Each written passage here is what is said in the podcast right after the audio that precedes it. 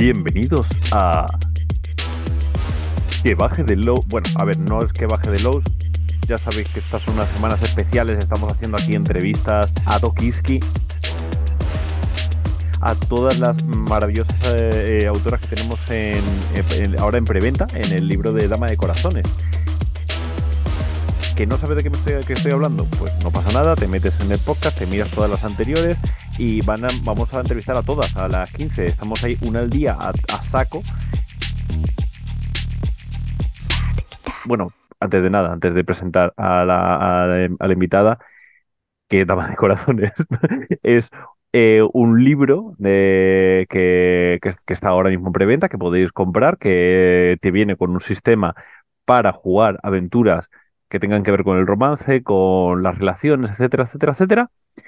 Y eh, el li- un libro de Mireia Mancha, lo estoy diciendo sin, esto tenía que haberme preparado. Machancoses. Machancoses, machancoses. De Mireia Machancoses, que se llama eh, Hablamos de Rol, que también es una auténtica gozada. eh, que nada, yo siempre os digo que vosotros compréis las cosas, lo compráis todo, y si luego no tenéis para comer, pues ¿qué se le va a hacer? Pero tenéis libros de rol, que es lo importante. Bueno, Iris, que ya has entrado aquí un poquito. Buena- bu- oh, buenos días, Iris, ¿qué tal estás? Buenos días, buenos días, ¿qué tal? Muy bien, Bueno. la verdad. Pues, ay, me alegro. Yo estoy muy contento de esta entrevista porque yo ya en su momento lo puse por redes sociales. Estoy ultra mega enamorado de En la cocina. Ajo, qué bien. Muchas gracias. Maravilloso. O sea, eh, para que no lo sepa, En la cocina es un juego escrito por Iris Sancho con el sistema cargado de emociones de, de Pepe Pedraz. Eh, lo editó Refugio, ¿verdad? Refugio de Rehyde.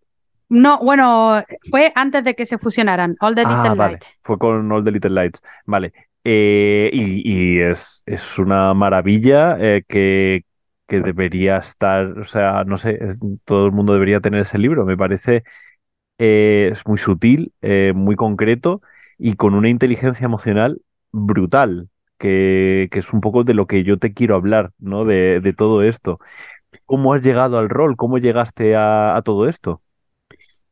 Pues bueno, el, el primer contacto con el rol fue a través de mi padre, pa- de mi familia, de, con la caja roja del Señor de los Anillos, que jugamos así la primera aventura, Mm. la compró y la jugamos casi como un juego de mesa, porque como había varios personajes para elegir, cada uno llevaba dos, para que no se quedara ningún personaje. Qué guay. Es Sí. en familia. Era, era en plan padre, madre, todo, toda la, Sí, la sí, mi, mi, mm, mi padre lo compró y entonces él se lo leyó y lo, lo narró a mi madre, a mi hermano y a mí. Qué guay. Entonces jugamos la aventurilla. ¿Qué edad tenías? Pues yo 12, por ahí. Sí, Hostia, cómo mola. sí, sí. Y luego sigue, o sea, en plan, lu- luego después de eso fue subidón y No, con otras cosas. Eso, bueno, mi padre lo, lo jugamos, fue demasiado, yo creo que para mi madre, mi hermano era mucho más pequeño que yo, yo lo flipé. Eh, mi madre no entró mucho en el plan, entonces lo jugamos y cuando acabamos la aventura, pues se cerró el libro y ya está, ¿no? Y mi padre repartió PX, yo me enfadé muchísimo porque me dio más PX con mi personaje hobbit que con mi personaje elfa y yo decía, jo, yo que en realidad yo quería el otro, pero bueno. Y luego pues ya es con... muy injusto porque en el Señor de los Anillos los PX se repartían por, eh, por metros caminados. O sea, era uno de las de, de, las- Sí. de lo que te da PX. Entonces, un hobbit debería tener más PX porque camina más, da más Sí. pasitos, tiene los pies más cortos. Claro, pero metros igual eran menos. No, Se había eran- esforzado mucho. Claro, o sea, en ese sentido yo creo que el Hobbit se merecía más PX. En ese sentido está bien. Sí, sí. Y nada, después de eso ya conocí a gente en el instituto que jugaba y, y a partir de ahí fui saltando, en- conociendo más, más gente, más grupos. Y Vale, ¿y cómo fueron, cómo fue esa, ese reencuentro? Porque entiendo que hubo como un salto de varios años y te reencontraste con ellos en el, en el instituto. bueno, sí, entre, sí, jugamos eso, un par de años sin jugar y con 14 o así, pues conocí a gente que jugaba en los recreos. Y dije, hostia, pues yo quiero. Entonces estuvimos jugando, pues no sé, un par de campañas de Dungeon en los recreos de tercero, segundo y tercero de la ESO. Qué guay. Eh, ahí. La verdad es que sí. Nosotros jugábamos, eh, eh, mi grupo de amigos y yo jugábamos paranoia en los recreos, porque era lo único que quiero decir, paranoia en algún momento, pues han muerto todos a la fuera siguiente A la- y, ya, y ya está. Entonces eran partidas de eso, de media horita y ya está. Que, claro, luego me dicen que porque soy máster metralleta, si es que me lo he mamado, ¿sabes? No me quedaba otra, pero bueno. Eh, Claro. llevas bastante tiempo publicando ah, fuera de tu mundo rolero, tú, tú publicas, pero son cosas científicas, ¿no? Sí, bueno, yo soy doctora en química, Mm. entonces sí que mientras hacía la tesis y luego en el postdoc, eh, pues sí que he publicado artículos en revistas científicas y bueno, la tesis y tal. ¿Eso te ha dado algún tipo de disciplina? ¿Te ha marcado algo a, la hora de, de publicar rol o no tiene ningún efecto? Hombre, sí, sí. No, sobre todo la última, vamos, sí, siempre. Hay un, esto tiene que terminarse y tiene que acabarse ahora. Si se eterniza, prefiero morirme que, Ya, que sí. O sea, cuando, además, sobre todo el, el mundo de las publicaciones científicas es un mundo muy a destajo, con mogollón de presión por, por producir muchísimo. Y sobre todo en, en ciencias experimentales uno tiene un poco el, el cuello de botella de cuánto tardan tus experimentos en producir resultados. Pues una vez los resultados están ahí, tienes que ir follado porque, porque, porque hay mucha gente haciendo lo mismo que tú en muchas partes del mundo y si te levantas la perdí antes, pues, pues tus resultados a la basura. Cojo mi resultado y lo tiro por el retrete y así. madre mía.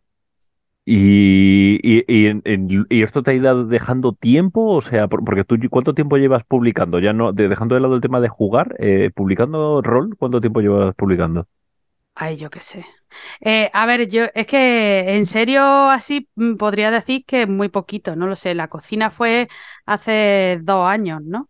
Y algunas aventuras por las que sí que he cobrado, pues igual un par de años antes de la cocina, como entonces cuatro, cuatro o cinco años. Sí, cuando más o menos el boom este de las pequeñas editoriales que empezaron a salir todas y de repente ahí hubo como un, eh, como un boom. ¿Cuál fue tu primer, tu primera aventura publicada?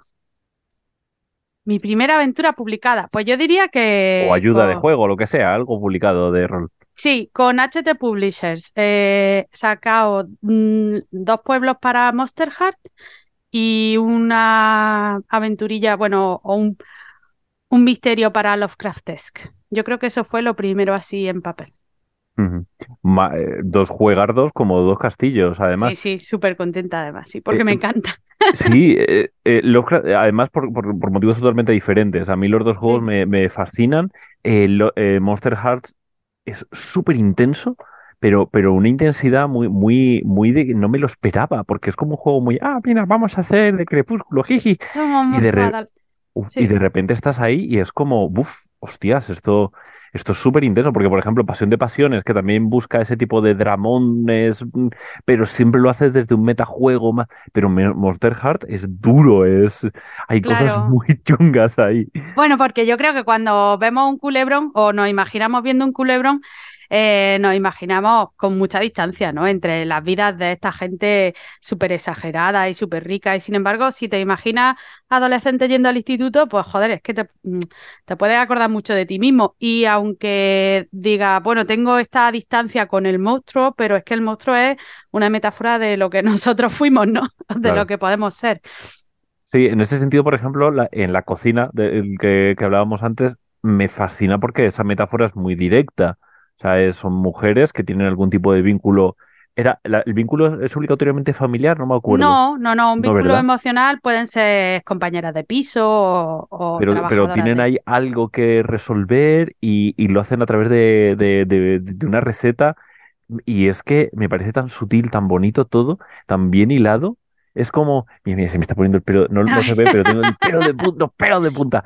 Oh, muchas gracias. Me parece, mm, porque a mí- yo soy muy fan de Pepe, ¿no? De, de todo lo que hace, Sí. pero el sistema de cargado de emociones, creo que, y, y esto se lo he dicho a Pepe directamente, creo que en el mejor, el juego en el que está mejor resuelto, mejor aplicado, es con, con, con la cocina, que, que de esto de lo- yo leyéndome el libro con el, con el nudito en la garganta de, pero qué, qué, qué, qué bonito, qué bonito es esto, por favor. Pues mira, yo la idea de la cocina la tenía muchos an- años antes de, de escribirla y de conocer a Pepe como una idea que se nos ocurrió cuando el manicomio rolero por Google Plus funcionaba y tal, de hacer Google Plus, una qué, serie. qué tiempos Sí, aquellos. sí. Sí, de hacer una serie de como de poemas roleros y regalarlos como puntos del libro. Y yo tenía Oh, la idea bonito. de esto y lo escribí y bueno, pues como texto sugerente estaba bien, como juego mm, mm, era injugable, no significaba nada. Claro.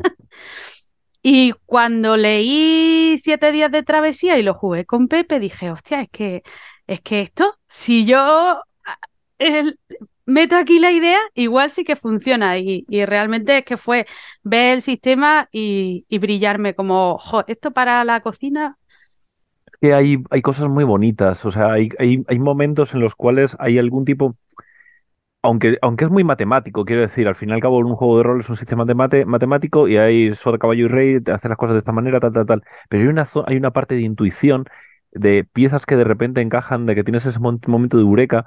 Y hay mucha gente que dice, no, no, tú coges el juego que quieras, le metes el sistema que quieras y todo va a funcionar. Sí, sí, sí, va a funcionar, pero no, pero, pero pero eso. no. Cuando encaja, además, desde mi, yo, yo tengo formación como guionista, y desde mi formación de guionista siempre dicen que el segundo acto es intercambiable en las películas, en las novelas, en todo. El segundo acto suele ser intercambiable. El primer acto y- y, eh, define el personaje, el tercer acto eh, resuelve todo lo que pasa, pero los segundos actos tú los coges ese contextualizador, los quitas, metes otro que pasen cosas totalmente diferentes, y mientras sigan vivos los tíos al principio y al final, va a encajar. Entonces son intercambiables, tú puedes quitar ese segundo acto, pero cuando encajan bien, ya no puedes quitarlo. Ya todo cuadra de una manera. Y es lo que me pasa con, con- ese juego, que me parece que es muy redondo en ese sentido. Em, cuando tocas una mecánica y, y- y- y pi- y pincha con la otra y con la otra y con la otra, y de repente todo está moviéndose como una especie de armonía que me parece súper, súper, súper eh, inspiradora. O sea, es un juegado, un juegazo. Gracias. Enhorabuena. Y hablando de juegardos, eh, vamos a hablar un poco ahora de Dama de Corazones, que es a, que es Hombre, a lo que veníamos. Es otro ejemplo de cómo me parece que tú aplicas esa inteligencia emocional a, a un, a un, a un sistema. Y es otro ejemplo de cómo hay ciertas aventuras que solo funcionan en un sistema. Y creo que está muy bien acoplado. Creo que, creo que los engranajes están bastante bien organizados. Cuéntanos un poco, sin spoilers, que es Sí. complicado. Luego lo voy a hacer yo, o sea que tampoco. o Vale, sea, vale. Fran está fuera, me toca a mí hacer los spoilers. Cuenta un poquito, sin spoilers, de qué va a, Amoris Causa, ¿verdad? Amoris causa, Amoris causa.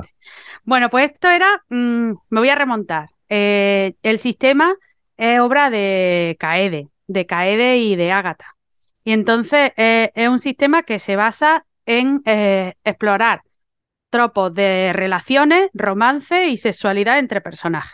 Entonces, con esas premisas, yo quería hacer una partida que fuera pues con- consecuente, o sea que en la que la partida fuera de, de drama, romance, sexo, sexualidad y que a la vez pues fuera jugable, porque a mí me pasa que eh, en algunos momentos mm, se me han querido introducir esas tramas y si no todo el mundo de la mesa está con el día, ya no, incluso sabiendo que vamos a jugar romance, pues si no todo el mundo de la mesa está con el día de jugar sexo, pues es muy desagradable, es muy chirriante. Y luego también quería, eh, o sea que mm, necesitaba introducirlo de una manera que pudiese ser opcional y que dentro de la partida, pues la gente no se sintiera forzada a que eso estuviera en la agenda de su personaje. Está en la agenda de la partida, va a ocurrir, pero tu personaje no tiene por qué participar, ¿no?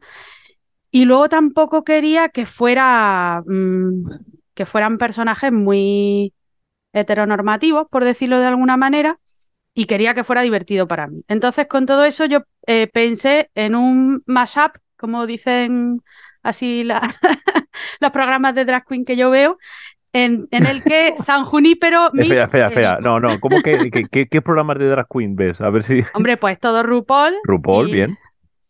Y he visto algunos de, de los de los que están saliendo ahora en España, que se me ha olvidado su nombre. Pero me Ah, hice pero eh, que es Drag Race en español, Drag ¿no? O sea, Race que, en que- español, creo Drag que le quitaron español. el nombrecito de RuPaul, de pero RuPaul, pero ya está. Eso es que me hice de Antena 3 para poder verlo. voy, voy- voy a ello. O sea, yo, es que eso me lo, he- me lo he dejado. La tengo como cintura pendiente. Me vi el de Gran Bretaña, me vi el de Canadá, pero el de España me dio. Y además, eso, tenía que, inscribirme en Antena 3 y. Claro, yo me vi el primero y, y me inscribí en Antena 3. Eh, Luego ya me desapunté gusta. y ya. pero no me gusta, me lo recomiendas. Bien, bien, Pues bien. mira, yo qué sé, si te va el rollo, pues te va el Ah, rollo. sí, a mí me encanta. A mí el rollo, el rollo de RuPaul me, me encanta. Hay una cosa que me chirría mucho, que es esa. eh, Ru- RuPaul es un poco señora mayor. O sea, eh, estos chistecillos verdes de. Sí.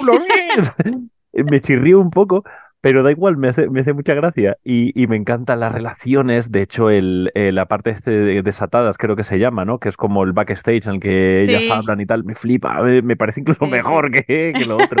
Es como, vale, sí, dejad de disfrazaros y vamos a hablar con Y eso. vamos a lo que. Y luego que hay ge- gente dentro del mundo del drag que, que te explota la cabeza. eh, Bueno, que son mujer- unos artistas de cabo a rabo. Claro, mi mujer es súper mega fan de Crystal Method, que, que en la final de RuPaul se disfrazaba de pajarito y se vomitaba a sí mismo en la, en la boca. Es como, pero ¿cómo se te ocurre hacer eso? O sea, es, mágico, es, es una, porque ya trasciende lo que es el, el drag, es, es brutal. Juego de rol de, dra- de drag, por favor. Bueno, yo lo llevo años pensando, y lo que pasa es que le tengo como mucha... No me, no me atrevo. Le Mucho tengo como respeto. Sí, es Sí, como sí, una sí. cultura muy concreta, además es muy, muy estadouni- estadounidense, está como reciclado aquí. Cuando Mm. aquí tenemos cosas tan guays como el lo que habla de Mireia de, del, del Del cuplé, cuplé, ¿no? que es muy, Sí, es sí, sí. muy drag, hay mucha cosa Sí, así. también, ah, hombre, por supuesto, es Claro. que es ese tipo de cultura folclórica, pero en España. Ah, y, por, y yo que además vengo de Canarias, que la, fu- la, mm, el- los drag queen en, la, en carnavales son muy normales. claro que Y sí. además hay una cosa de que es el barrio el que eh, ayuda a hacer el traje de la drag y hay una cosa comunitaria muy bonita, muy, muy de, de, de, de pueblo, pero hostia, pero, pero luego a la vez es como, joder, es como súper progresista, es, es muy raro y me flipa.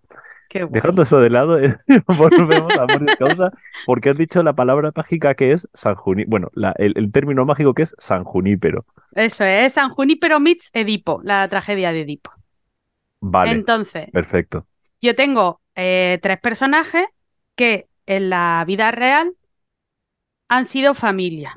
¿Qué tipo de familia? No lo especifico. De hecho, ni le pongo nombre a los personajes, lo he llamado PJ1, PJ2, PJ3, para que cuando se, se vayan a jugar, pues digan, no, mira, pues somos padre, madre, hija, o somos Mm. madre, madre, hije, o somos mm, lo que sea, ¿vale? Pero sí que está claro que hay dos que tenían una relación y un tercero del que cuidaban, más o menos.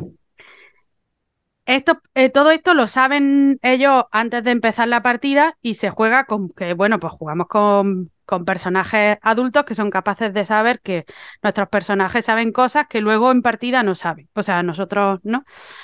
Ellos, eh, en este caso, pues hay una corporación informática, te leo la premisa, ¿vale? Año 2430, una corporación informática que se llama Tiresias S.A. Tiresias es el nombre del adivino que en la tragedia de Edipo termina diciéndole a Edipo, oye, pues te has cargado a tu padre y a tu madre, no sé qué.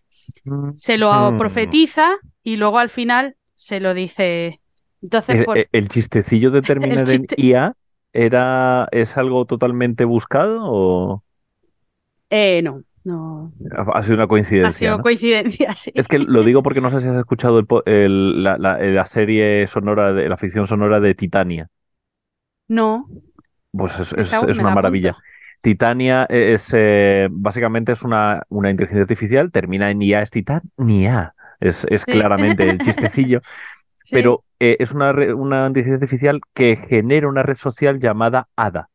Ah, Entonces es muy curioso porque sí que utilizan toda esa, termo- esa terminología. Titania, la, la, la reina de las hadas, claro. es la que de alguna manera gobierna la red social de Ada y tal. Aquí es Ada sin H, pero da igual y tal. Luego hay algún, eh, uno de, no me acuerdo si uno de los creadores o un hacker, un personaje importante se llama Oberón. O sea, eh, Ah, utilizan claro. toda esa, esa metáfora para construir una trama y la, la serie mola, mola mil, mola Ah, pues mil me la voy a mirar.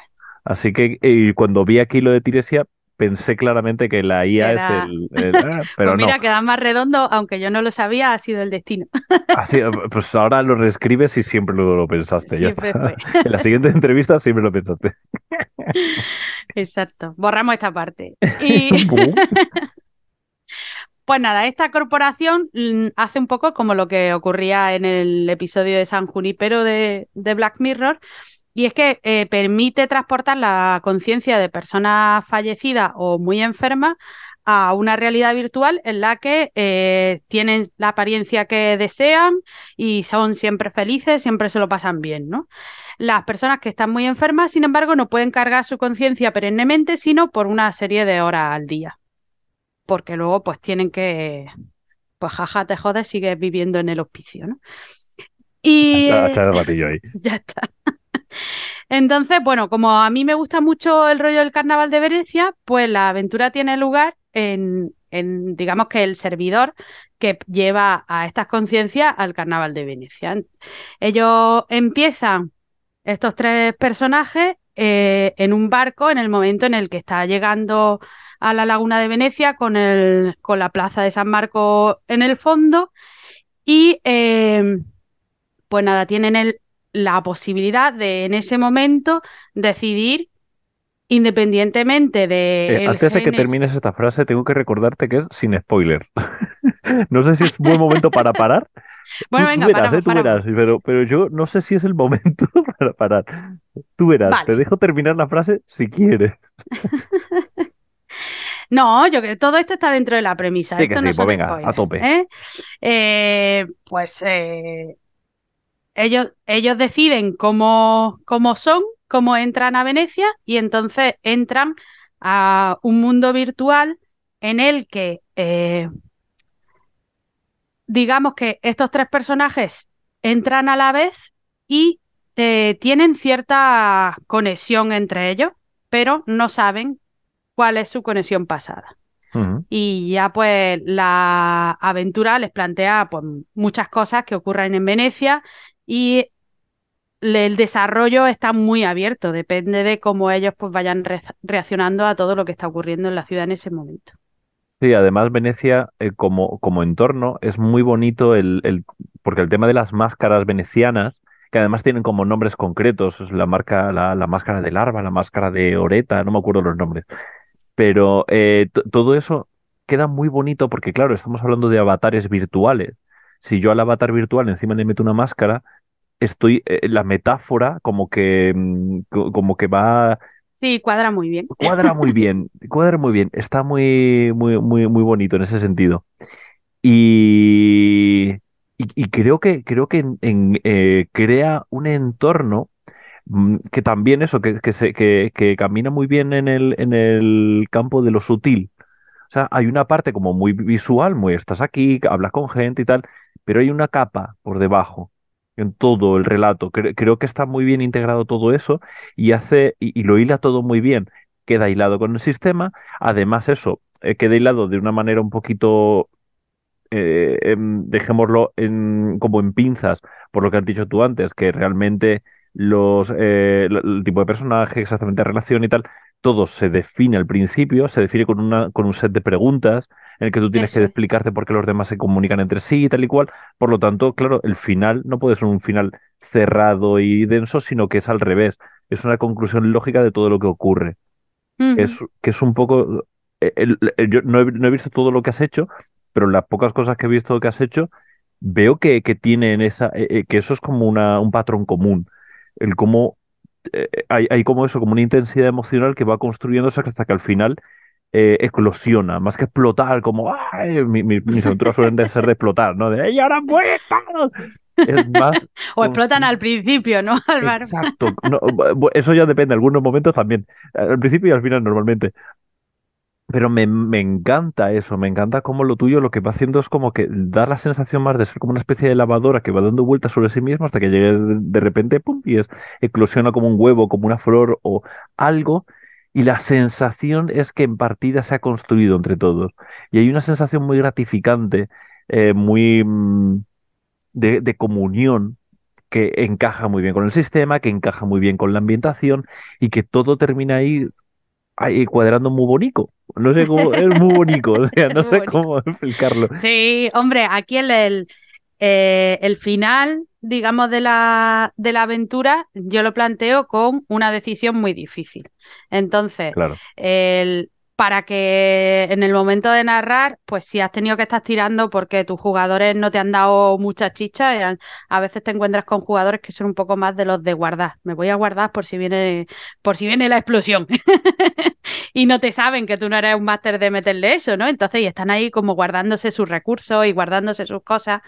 Pues sí que tengo una ayuda para que la narración fluya y es meterle una pregunta jodida al final. Entonces, ¿qué es lo que hacéis en esta situación? Bueno, pues si, si han ido exponiéndose, la respuesta va a ser muy fácil, va a estar Claro. clarísima.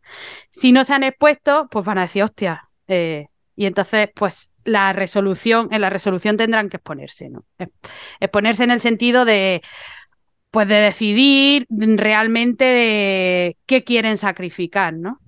De todas maneras, en ese sentido, el sistema em, colabora a ello. Porque el Ah, sí, sí. sistema, el sistema de Dama de Corazones, si tú estás estático, es imposible que ganes. O sea, no, tienes que ser proactivo. Entonces, em, hay algunas aventuras que lo que obligan es como a, a- a- yo, yo esto lo digo mucho también con Gamsu, ¿no? A bajar la cabeza, mirar la ficha y ver lo que tienes que hacer. Entonces, esta aventura creo que ayuda a eso, a gente que a lo mejor no ha entendido bien el sistema, eh, darle ese impulso adicional de, claro, espérate, es que yo tengo que crear las situaciones. Y esa sí. pregunta final lo que hace es, eh, si llega el momento, o sea, si, si no han llegado porque no han entendido el sistema, va a forzar a que utilicen el sistema y si no, llega esa sensación gratificante que decía, decía antes, ¿no? De, ah, claro, ah, es esto, ¿no? Y ya está. Y yo creo que ya con esto, si alguien no quiere jugar Amoris Causa, es que no tiene sangre en las venas, ¿no? Y creo que ya con esto tenemos suficiente. Sí, yo creo que, bueno, a ver, eh, mm, sabes que vas a jugar algo, eh, pues eso, en, en una realidad virtual, Mm, pero que la intención o la historia que subyace detrás es, pues, una tragedia eh, similar a lo que podría haber sido la tragedia de, Edipo y que el paisaje es, pues, la Venecia barroca eh, en el carnaval y entonces, bueno, pues eh, a cada una de los tipos de máscaras le he asignado como un tipo de PNJ, ¿no? Con lo cual, pues te puedes encontrar con los PNJ que llevan la máscara tal y entonces hacen este tipo de cosas. Yo creo que está guay. Estamos, estamos ahí como eh, eh, estamos como, como Rodeando el eh, spoiler. rodeando el spoiler, exactamente. No sabía, la metáfora era como el drifting este de que estás derrapando y estás a punto de tocar el, spoiler, pero no. No, o sea que mejor vamos a ir parando ya que si no Sí, sí, liamos. venga, va, lo dejamos. Eh, Iris, muchísimas gracias. Ha sido Nada, un placer entrevistarte. Espero que vaya todo, todo genial. Espero ver un, un juego de drags maravilloso Ojalá, eh, ojalá. que, que podamos ver. Y mientras tanto tenemos Amoris Causa, que es una auténtica joya.